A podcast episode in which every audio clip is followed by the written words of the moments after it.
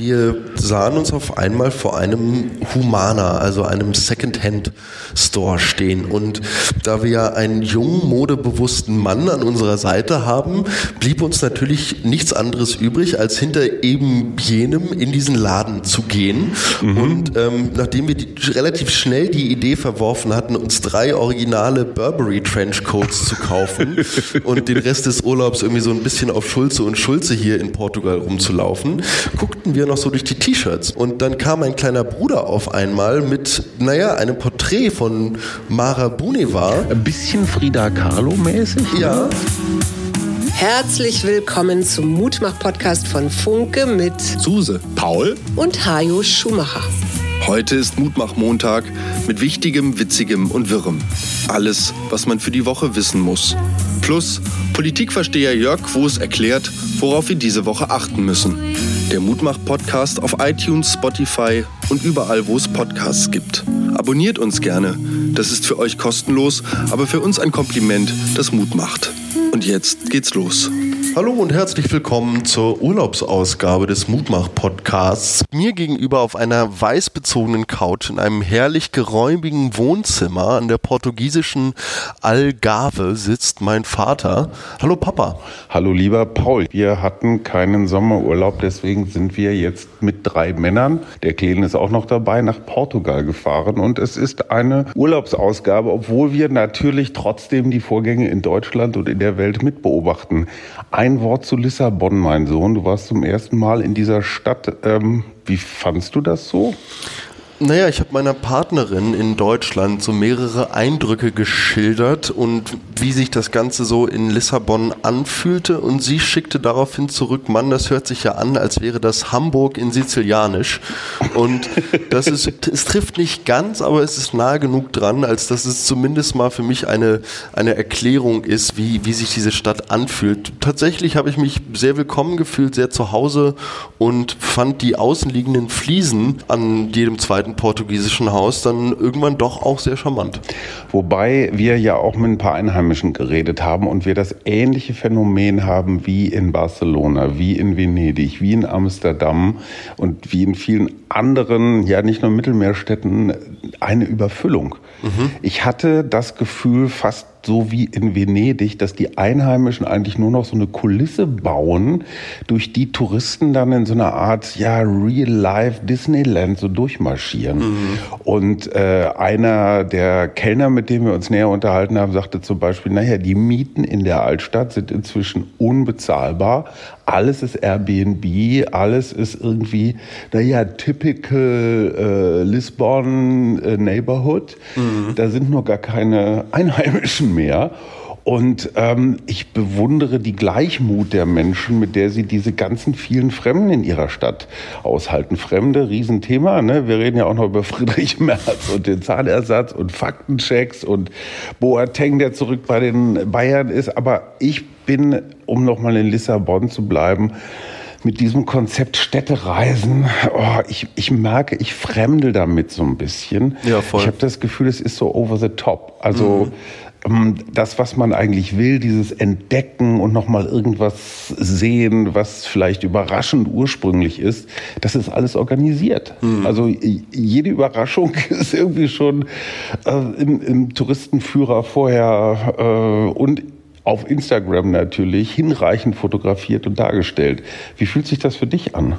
Städtetourismus habe ich nie so gemacht tatsächlich. Und da wir ja eigentlich in der geilsten Stadt auf diesem Planeten zu Hause sind, also. Wer es nicht weiß, es ist Berlin. Genau, denke ich, da ist der Vergleich schwierig. Mir fällt das aber auch auf tatsächlich, dass ich das für mich in Berlin kultiviert habe, dass ich dahingehend die Einwohner, die tatsächlichen Einwohner von Lissabon doch ein Stück weit nachvollziehen kann. Ich muss jetzt probenbedingt wegen meiner Band immer mal wieder zum Brandenburger Tor, um von da aus dann die U-Bahn zu nehmen und sich da dann an so einem schönen, weiß ich nicht, Samstagnachmittag oder so mal durchzuschälen, da kriegt man, naja, auch schon zum Teil echt Zustände, wenn man da einfach nicht durchkommt, weil man durch das Beinmeer einfach äh, nicht durchgeradelt.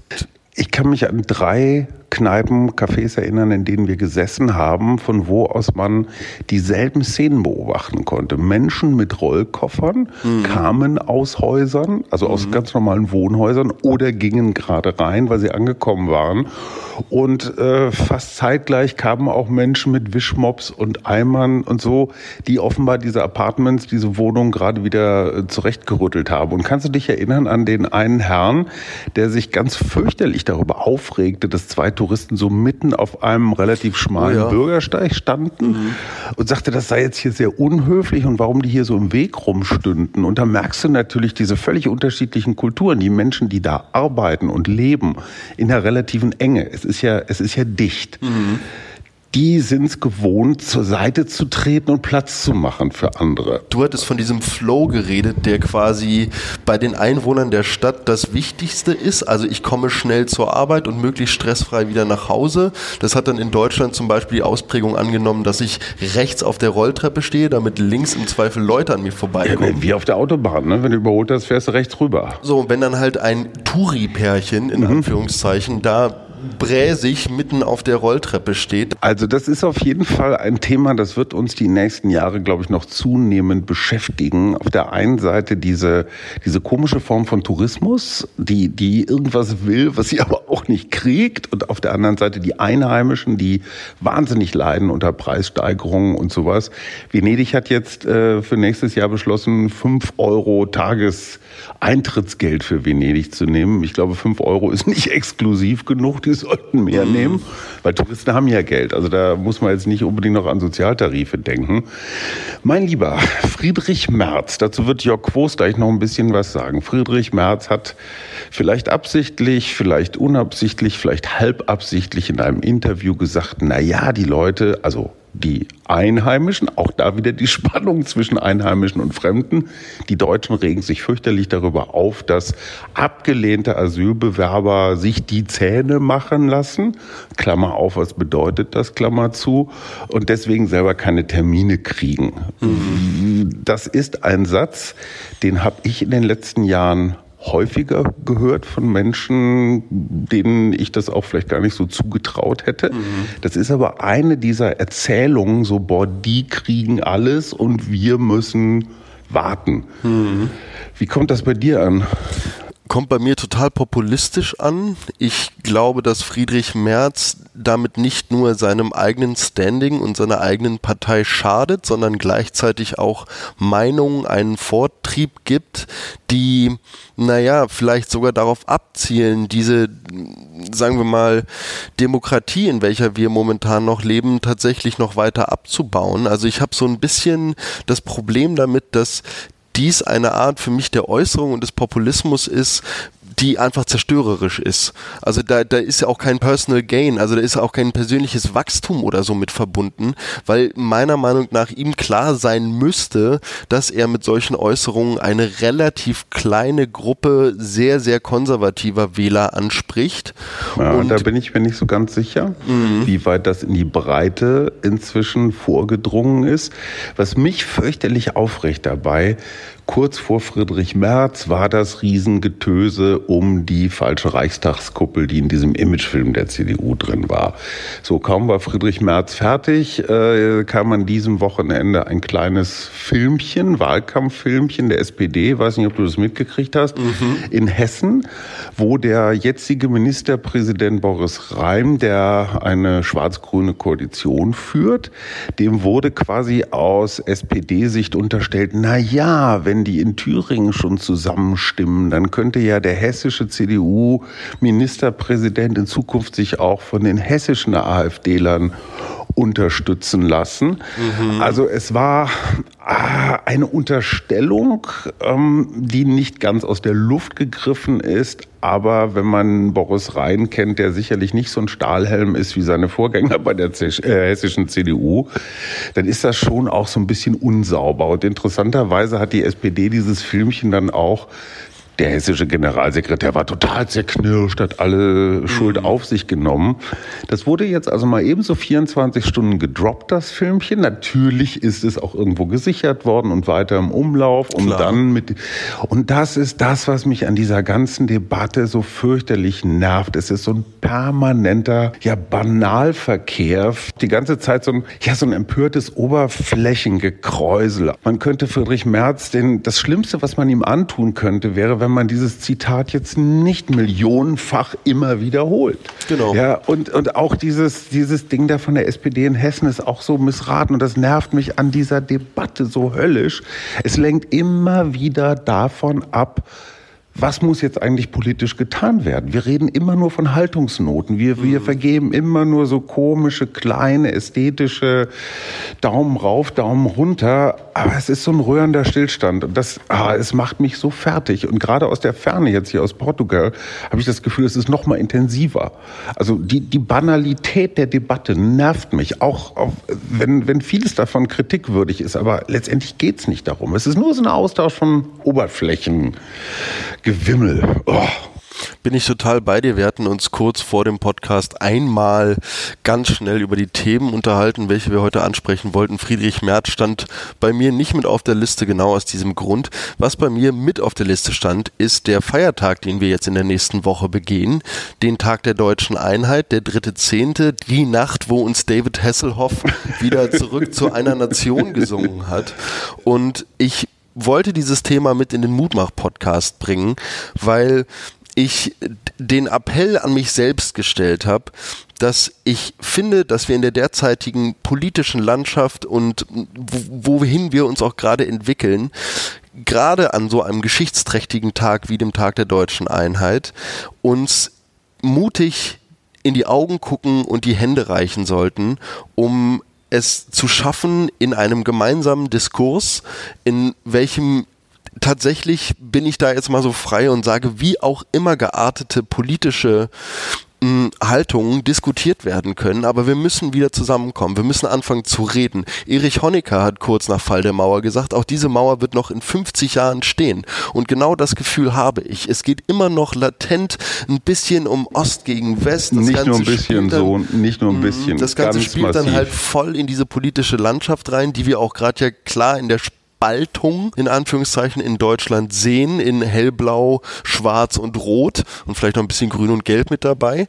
Aber das war so eins dieser Themen, was mich jetzt echt in der nächsten Woche beschäftigt hat. Und da möchte ich euch da draußen allen einen wirklich tollen, tollen Feiertag wünschen und euch ganz viel Mut zu sprechen. Was mich dabei kolossal nervt, ist auch dieses absichtsvolle Missverstehen. Ne? Also inzwischen mhm. sind wir im deutsch-deutschen Verhältnis schon wieder an so einem Punkt, wo Teile der ostdeutschen Gesellschaft sich einfach von diesen Wessis irgendwie bevormundet, übervorteilt und unfair behandelt fühlen. Die Wessis wiederum in Teilen sagen, die sind so undankbar und wir haben da die neuen Autobahnen gebaut und sowas. Nach 30 Jahren könnte das eigentlich vorbei sein. Ich habe das Gefühl, es nimmt jetzt hier nochmal eine Runde. Und dieses absichtsvolle Missverstehen, das gehört einfach als eine absolute Unart dazu. Ich habe dazu einen Fall. Ich habe letzte Woche einen Kommentar geschrieben zum Thema habe ich, glaube ich, erzählt. Ne? Miles hat mich rausgeschmissen. Also ich kann mhm. keine Miles-Autos mehr mieten und Miles war nicht in der Lage, mir zu erklären, warum. Mhm. Ich habe immer nur irgendwelche komischen automatisierten Antworten gekriegt, so äh, du brauchst jetzt keine weiteren Mails zu schicken, du kannst auch nur Mails schicken, du kannst nicht anrufen. Ähm, äh, hau ab, du bist raus. Geil, das sind eigentlich immer die Sachen, die mir nur passieren, weil ich irgendwelche Mahnungen übersehen habe. So, aber darum ging es nicht. Ich habe alles bezahlt und prima.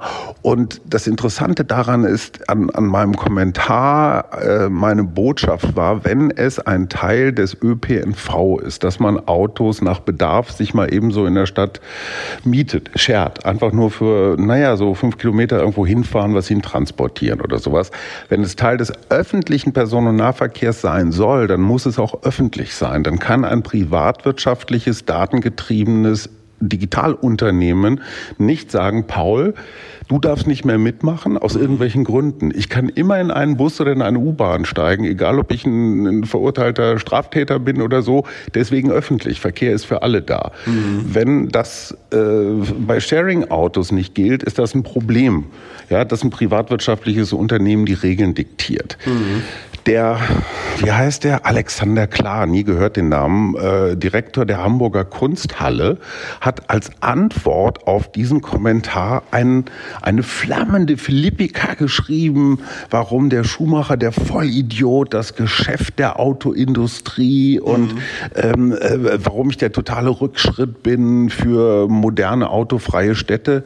Das war überhaupt nicht meine Botschaft. Meine Botschaft war, Sharing ist super, nur dann muss es allen immer zugänglich sein. Mhm. So, das wollte er aber offenbar nicht kapieren, sondern einfach nur, boah, da ist jemand gegen Sharing-Autos, der will, dass alle ihre Privatautos behalten. Nein, will ich nicht. Mhm, ich will er, wollt, ja. er wollte mich missverstehen, um sich aufzuregen. Und ich glaube, das ist egal ob das jetzt März ist oder mein Kommentar oder Ost-West, so eine ganz komische Haltung. Ich warte einfach nur auf Anlässe, um mich aufzuregen. Mhm. Egal wie weit weg die von der Realität sind. Und und mit der Entfernung äh, äh Portugal-Deutschland wird mir das nochmal klarer. Und ich zwinge mich selber immer schon zur Deeskalation, so immer zu gucken, was ist wirklich wichtig und wo halte ich die Fresse. Mhm. Die Tatsache, dass ich schon fünf Tage ohne Twitter bin, tut mir ausgesprochen gut. Nur so by the way. Ja, die Entzugserscheinungen sind auch also kaum merklich tatsächlich. Du tippst nur manchmal frenetisch auf einem schwarzen Handybildschirm rum, aber ansonsten ist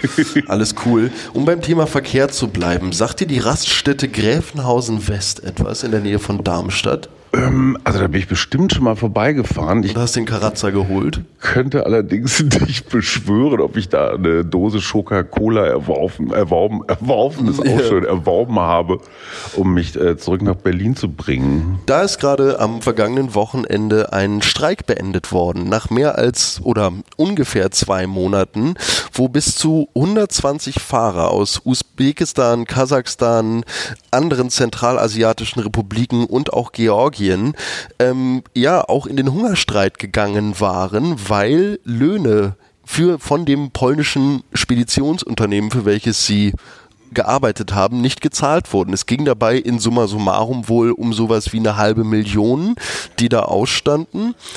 Ähm, über Unterhändler konnte diese ganze Situation jetzt gelöst werden. Am Ende waren es wohl nicht mehr 120 Fahrer, sondern nur noch 80 Fahrer, die da wirklich sehr, sehr erleichtert durchatmen konnten. Auch gerade, weil der polnische Spediteur dann, mh, hm, naja, so in einem der letzten Verhandlungsschritte auch die Zusicherung gemacht hat, dass es jetzt nicht zu rechtlichen Konsequenzen kommt. Die hatten nämlich, das Speditionsunternehmen hatte bei der Staatsanwalt Darmstadt bereits Anzeige wegen Erpressung erstattet. Und die Fahrer hatten jetzt natürlich totale Angst, dass sie nicht nur nicht das Geld sehen, welches ihnen eigentlich zusteht, sondern gleichzeitig auch noch Gerichtskosten auf sie zukommen. Spannenderweise ist das der zweite Streik auf dieser Raststätte in diesem Jahr gegenüber demselben Speditionsunternehmen. Und das, da sind wir wieder beim Thema Verkehr, bei tatsächlich kriminellen Transportorganisationen, die unsere Waren hier durch Europa transportieren. Wir sehen auch hier ein Konglomerat von verschiedenen Firmen, die dann wiederum ja auch Männer beziehungsweise Arbeiter aus Ländern, die dann zum Teil nicht mal der EU angehören. Äh, wahrscheinlich einstellen. gerade deswegen, weil sie nicht unter EU-Recht fallen. Und du siehst natürlich, wie dann so die Lohnkosten, je weiter du nach Osten kommst, immer weiter sinken. Der usbekische Fahrer hat natürlich wahrscheinlich nicht die Lohnkosten, die ein polnischer Fahrer ähm, verursacht. Inzwischen ist das Unternehmen polnisch. Früher waren die die, die Brummifahrer waren die Polen, heute sind die die Spediteure mhm. und geben letztendlich äh, die schlechten Löhne weiter nach Osten. Ja. Meine Theorie ist ja, irgendwann ist es einmal um die Welt rum. Dann sind wir nämlich die, äh, die, die, die Usbeken, also in Deutschland. Also das ist einfach so eine Welle, die einmal so um die Welt rumgeht. Sag mal, Faktenchecks, ne? Ja. Glaubst du denen so im Fernsehen oder in Medien? Also kommt bei mir ganz stark auf die, das Charisma desjenigen an, der mir den präsentiert. Also wenn es ein, ein junger, junger Journalist aus dem Funke-Netzwerk ist, bin ich natürlich bereit, absolut alles zu glauben, was mir da vorgesetzt wird. Auf der anderen Seite, wenn es dann darum geht, dass ich irgendwie auf Instagram der Seite faktastisch, wo dann eben einmal kurz mit gelber Schrift auf schwarzem Hintergrund irgendwie draufgeschrieben wird, Oktopusse können auch mit ihren Armen irgendwie schmecken, ähm, dann, naja, würde ich das im Zweifel eher nochmal googeln, als wenn mir da ein tatsächlicher Mensch erzählt, worum es geht. Die beste medienkritische Seite in Deutschland, finde ich jedenfalls, heißt Übermedien und wird von ähm, Stefan Niggemeier und Boris Rosenkranz gemacht. Und die haben sich gerade im Zusammenhang mit dieser März-Geschichte und den Zahnärzten und so weiter nochmal um die Faktenchecks gekümmert. Und nahezu jedes Medium hat zu, diesem, zu diesen März-Behauptungen einen Faktencheck gemacht. Aber die allerwenigsten haben wirklich einen Faktencheck gemacht. Mhm. Die allermeisten wollten daraus wieder Klickfutter machen Klar. und schreiben dann einfach einfach drüber, hat Merz gelogen, Merz hat nicht gelogen. Faktencheck heißt, dass ich mich erstmal total neutral. unparteiisch, neutral an ein Thema ranbewege und mhm. auch gar nicht unbedingt die Figur Merz in den Mittelpunkt stelle, sondern seine Behauptungen. Mhm. So, in dem Moment, wo ich mich an Friedrich Merz abarbeite, weil ich weiß, das bringt Klicks, mhm. hat das schon gleich wieder so ein Bias, weil die einen sind Merz-Fans, die anderen sind Merz-Feinde, das ist schon fast nicht mehr objektiv. Und den Vogel abgeschossen haben zwei. Ähm, der Spiegel hat es geschafft, ein halbes Dutzend Links unterzubringen in seinem März Faktenchecks, der nochmal zu anderen Faktenchecks und früher und was, also hat, macht März das immer und, und so weiter. Also es hatte den Faktencheck eigentlich völlig verlassen und war eigentlich nur noch ein kommentierendes Stück, mhm. Klickfutter und was auch sehr hübsch war, ein Faktencheck zu Luisa Neubauer, die was über den Anteil regenerativer Energie in Deutschland, was wird in Europa, wer exportiert was wohin. Die die haben sich insgesamt viermal korrigieren müssen, weil Social Media Nutzer die ARD darauf hingewiesen haben, ey Leute, ja. so einfach ist das nicht. Mhm. Das heißt, Faktencheck braucht Zeit, braucht Expertise, braucht einfach gute Leute und, und das kann man nicht mal, eben so hinrotzen. Und eigentlich nochmal ein Faktencheck. Und Faktencheck für die Faktenchecks. Sag mal, Jerome Boateng, der nun längere Zeit gar nicht mehr so richtig hochklassig Fußball gespielt hat, war zuletzt bei Lyon unter Vertrag, auch jetzt nicht so so eine Top-Mannschaft. War jetzt ohne Verein, deswegen günstig zu kriegen. Die Bayern haben ein Innenverteidigerproblem. Mhm. Ähm, zweimal verurteilt, einmal Urteil aufgehoben worden wegen Formfehlern, also kein Freispruch. Ähm, ist das in Ordnung, dass Bayern so einem, der, naja, juristisch noch nicht ganz sauber ist, es geht immerhin um Körperverletzung seiner Lebensgefährtin und so, ist das in Ordnung, dass die Bayern so einen in ihrer Not, weil sie keine Verteidiger haben, wieder aus der Gruft ziehen? Uff schwierig. Erstmal beim Thema Fußball bin ich so herrlich emotionslos, dass mich das Thema oder das Schicksal von jungen Multimillionären, die irgendwie irgendeiner Kugel über den Rasen hinterherlaufen, eigentlich relativ kalt lässt. Auf der anderen Seite weiß ich natürlich auch aus meiner persönlichen Erfahrung, die ich im Bereich des Profisports sammeln durfte, dass oftmals die Spieler natürlich die Jungs sind, die dann echt mit irgendwelchen habgierigen Managern ausgestattet werden, obwohl auch dieses Narrativ inzwischen gar nicht mehr so stimmt. Ich finde es tatsächlich schwierig, wenn man eine öffentliche Person ist im Sinne eines Fußballspielers, der auch in der deutschen Nationalmannschaft spielt, man ist Werbegesicht, dann wird einem natürlich tatsächlich von der Gesellschaft dieses Saubermann-Image abverlangt. Also es heißt dann, du musst jetzt für unsere Kinder das Vorbild sein, du musst für die neuen jungen Fußballer das Vorbild sein, du solltest am besten auch für junge Männer an sich, mhm. so was die Ambition, was die Motivation angeht, Vorbild sein. Und da finde ich es schwierig, da wieder drauf zurückzugreifen. Und es scheint ja auch, die Bayern würden dann wahrscheinlich natürlich wieder sagen, so ja, ja Mai, äh, irgendwie, de, dann wackelt er halt zurück in die Kabine, also wir stehen da jetzt drüber, wir, wir decken dem Jerome den Rücken. Letzten Endes glaube ich, dass es finanzielle Interessen sind, die wissen, was dieser Mann vermutlich in seiner Karriere noch leisten kann. Ich würde mal sagen, dass das Ganze einfach eine rein wirtschaftliche Entscheidung war. Mhm. Er war halt billig zu haben. Hast du eine Tiergeschichte? So, so halb. Na, okay, es ist auf jeden Fall die Geschichte von einem, mhm. Von einer Maschine tatsächlich. Ja. Und zwar geht es um Albert Ernest Clifford Young, Aha. auch Cliff Young genannt, mhm. war ein australischer Agrarökonom, also Bauer und auch gleichzeitig immer so ein bisschen auch an Leichtathletik interessiert. Und das Spannende ist, Clifford ist auch auf der Farm seiner Eltern aufgewachsen. Die hatten 2000 Schafe, aber naja, weil es während der Jugend diesem Teil Australiens nicht so wahnsinnig gut ging, gab es keine Pferde. Und Cliff musste Schafe hüten und war deshalb manchmal zwei bis drei Tage nichts anders als am Schafen hinterherlaufen. Das ist aber ein super Training. Das ist ein super Training und dieses Training hat Clifford genutzt, um im Alter von 61 Jahren den Ultramarathon von Sydney nach Melbourne zu gewinnen. Als schnellster Boah. mit anderthalb Tagen Vorsprung auf seine professionellen Mitläufer. Vielleicht sollte er mit Jerome Boateng mal ein paar, paar Wochen Schafe hüten, dann wird er auch wieder fit. Auf jeden Fall. Und das Spannende ist die Taktik, die Cliff Young angewandt hat. Und zwar den immer so sogenannten ein Schaf wie eine Ja, der Angel. Ja. Genau, so durch, einer, ist, einer ist mit einer Schermaschine hinterhergelaufen.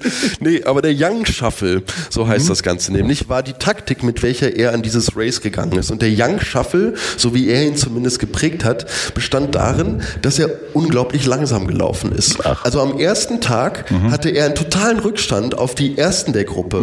Aber die ersten der Gruppe haben sich dann zehn Stunden aufs Ohr gehauen und Ja. waren am nächsten Tag mit richtig dicken Beinen wieder Oder unterwegs. Blasen an Füßen. Währenddessen hat Cliff drei Stunden die Nacht gepennt, ist wieder aufgestanden und ist weitergewackelt. Und das hat ihm letzten Endes diese eins, anderthalb Tage Vorsprung verschafft und ihm zum Sieger gemacht. Seitdem haben weitere Sieger dieses Ultramarathons, der übrigens 875 Kilometer lang ist, Oh Gott, das Auch sind den- 20 Marathons. ja auch den Young Shuffle angewandt und haben mit dieser Technik gewonnen. Wenn ich demnächst den Marathon-Weltrekord brechen will, muss ich aber nur ganz langsam anfangen. Genau. Und Kipchoge Ja. auf den letzten Metern Da muss rund Platz. machen, genau. Gut, also ich habe auch eine Tiergeschichte, die ist allerdings super. Äh, kennst du eine Hunderasse, die heißt Basseni, Bassenji oder so ähnlich? Nee. Stammt aus Zentralafrika, ist schon auf irgendwelchen ägyptischen Malereien, also eine alte Hunderasse. Der bellt nicht. Und Oh. das finde ich eine echte Fortentwicklung. Hunde, die nicht bellen. Dummerweise, also hat er so eine Art Singsang, der nach Jodeln klingt, statt bellen. Ich weiß nicht, ob man da nicht noch ein bisschen weiterentwickeln kann. Wir fragen mal zum Thema Weiterentwicklung den guten Jörg Quos, Politikchef der Funke Tageszeitung in Berlin. Lieber Jörg, worauf müssen wir denn in dieser Woche achten? Hallo Hajo, hallo Paul. Was wird nächste Woche besonders wichtig? Ich finde natürlich, wichtig ist der Tag der deutschen Einheit, der 3. Oktober, ein offizieller Feiertag und traditionell wird ja reihum in den Bundesländern dieser Tag ausgerichtet. Diesmal ist Hamburg dran mit einem Hauptgottesdienst im Michel, wo sonst. Dann wird es ein, ein staatstragendes Foto geben, alle Verfassungsorgane vor der glänzenden Elbphilharmonie. Und ich bin gespannt, ob bei diesen vielen Reden auch mal ein neuer, kluger Gedanke dabei sein wird, wie man den, die beginnende Spaltung, die politische Spaltung, die man zwischen Ost und West in den letzten Jahren ja deutlich feststellen kann, politisch, wie man dieser Spaltung besser begegnet. Ähm, da haben mir auf den letzten Veranstaltungen Antworten dazu gefehlt und es ist ja offenkundig, dass politisch das Land zwischen West und Ost wieder etwas auseinanderdrifft. Das ist nicht nur äh, bei der AfD, sondern das ist auch in anderen Fragen so, dass es in Meinungsumfragen dokumentiert und es wird höchste Zeit, dass äh, wir uns bewusst werden, dass wir ein Volk sind und diesen Spaltungstendenzen, die man deutlich sieht, viel stärker entgegentreten. Und ein Mann, der das tut, ist mit Sicherheit Altbundespräsident Joachim Gauck und der wird diese Woche ein Buch vorstellen. Und da bin ich auch gespannt drauf. Das Buch heißt Erschütterungen, was unsere Demokratien von außen und innen bedroht. Und ich bin mir ganz sicher, dass der Bundespräsident, der Altbundespräsident bei der Vorstellung sehr viele kluge Gedanken formulieren wird, die uns einen Weg weisen können. Ja, und wir hatten es schon, die Ampel hat einen wirklich Mitarbeiter des Monats, der heißt Friedrich Merz, der es immer wieder schafft, vom ähm, Gehampel in den eigenen Reihen abzuleiten. Oder Jörg, der kriegt doch langsam den, den goldenen Genossen verliehen, oder? Ja, und wie geht es der Ampel in dieser Woche? Also ich bin mir sicher, Olaf Scholz hat ein paar ruhigere, entspanntere Tage, denn ausnahmsweise stand man nicht seine Regierung wegen öffentlicher Streitereien besonders in der Kritik, sondern der Fokus richtete sich auf seinen Herausforderer, auf Friedrich Merz, der in einer Talkshow bei Welt TV einen ganz fetten Bolzen geschossen hat.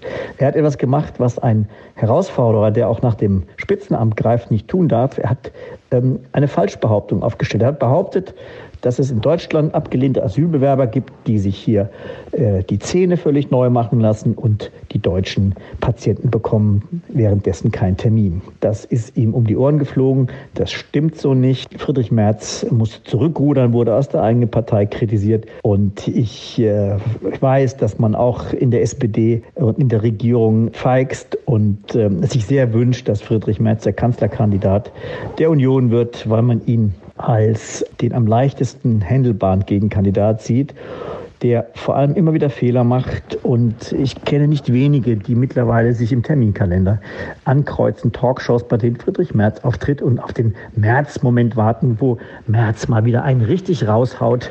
Ja, lieber Paul, ähm, erzähl doch noch mal, bevor ich berichte, wie ich von der Bildzeitung bestohlen worden bin, oh. ähm, berichte doch noch mal kurz, so wenn du Portugal, Lissabon jetzt nach den ersten wenigen Tagen, die wir hier sind, zusammenfasst. Mhm. Was sind deine Learnings?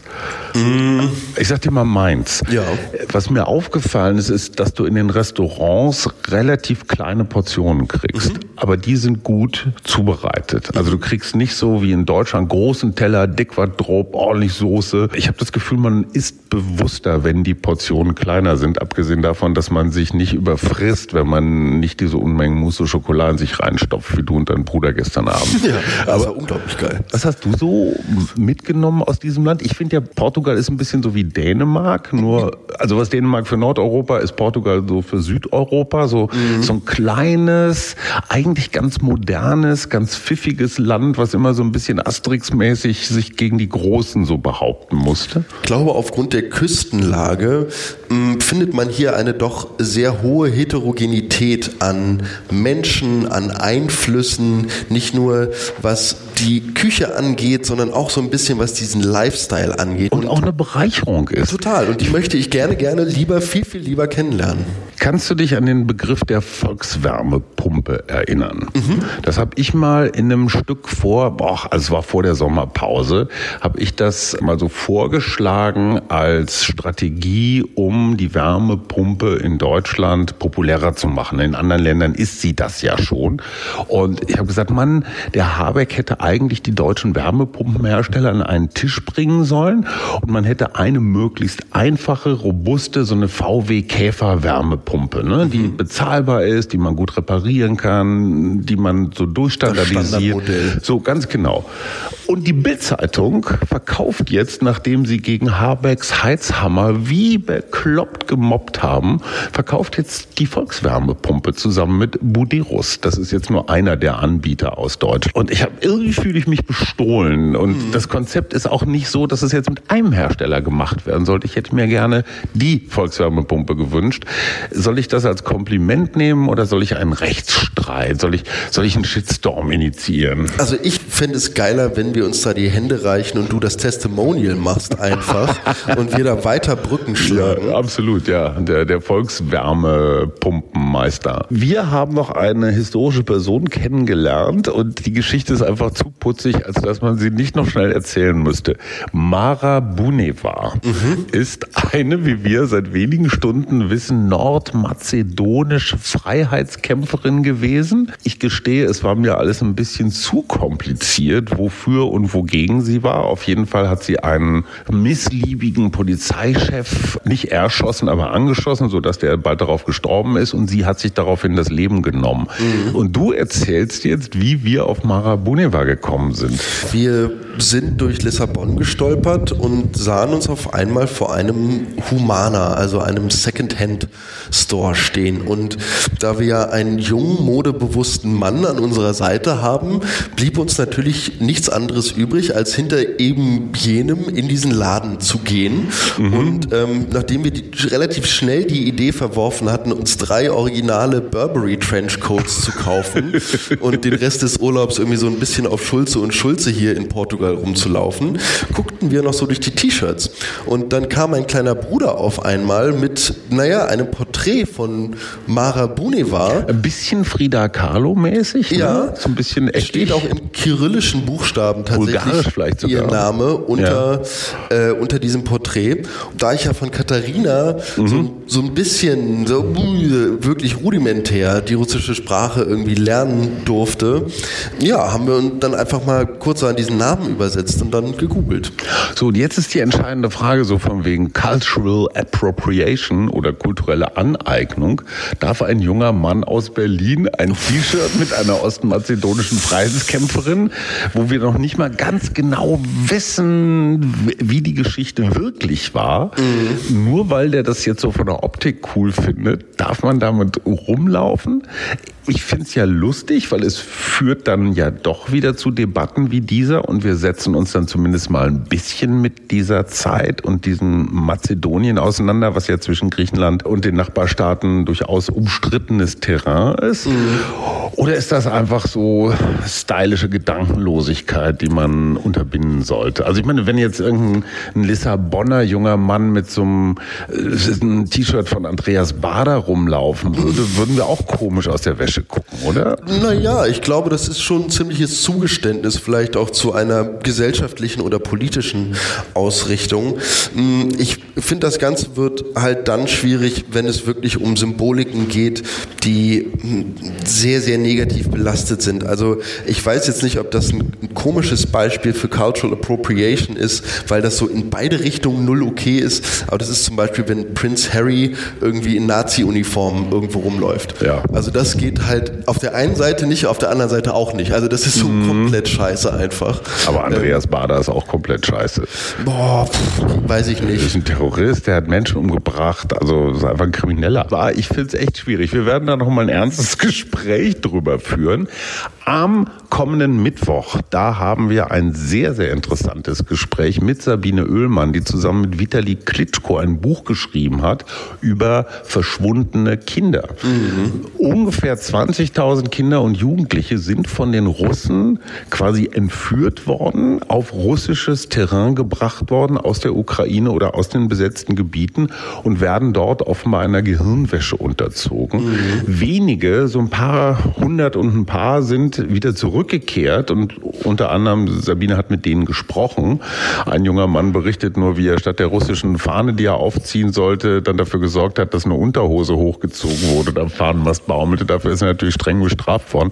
Das ist noch eine der lustigeren Geschichten, aber gerade wenn es Waisenkinder sind aus Kinderheimen oder so, du weißt einfach nicht, was mit denen passiert. So Kinder als Waffe finde ich ein total spannendes Thema. Das am kommenden Mittwoch im Mutmach-Podcast. Und was machen wir die nächsten Tage so?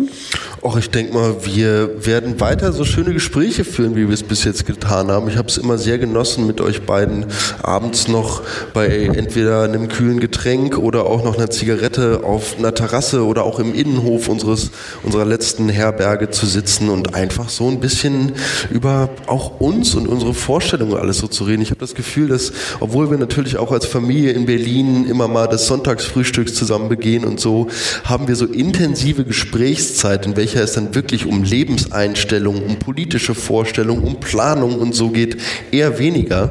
Und das macht mir totalen Spaß. Wir wünschen der arbeitstätigen Bevölkerung, liebe Suse, dir ganz besonders ganz viel Spaß in der Woche. Wir werden ihn haben. Und Tschüss, massiver. Shoutout an Oldschool Berlin. Du bist ein wahnsinniger Superfan und äh, ich habe dich sehr, sehr gern. Old School Forever. Und tschüss.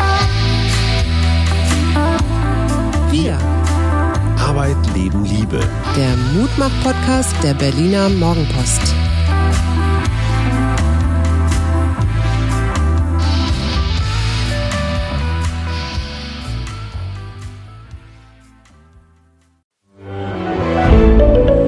Ein Podcast von Funke.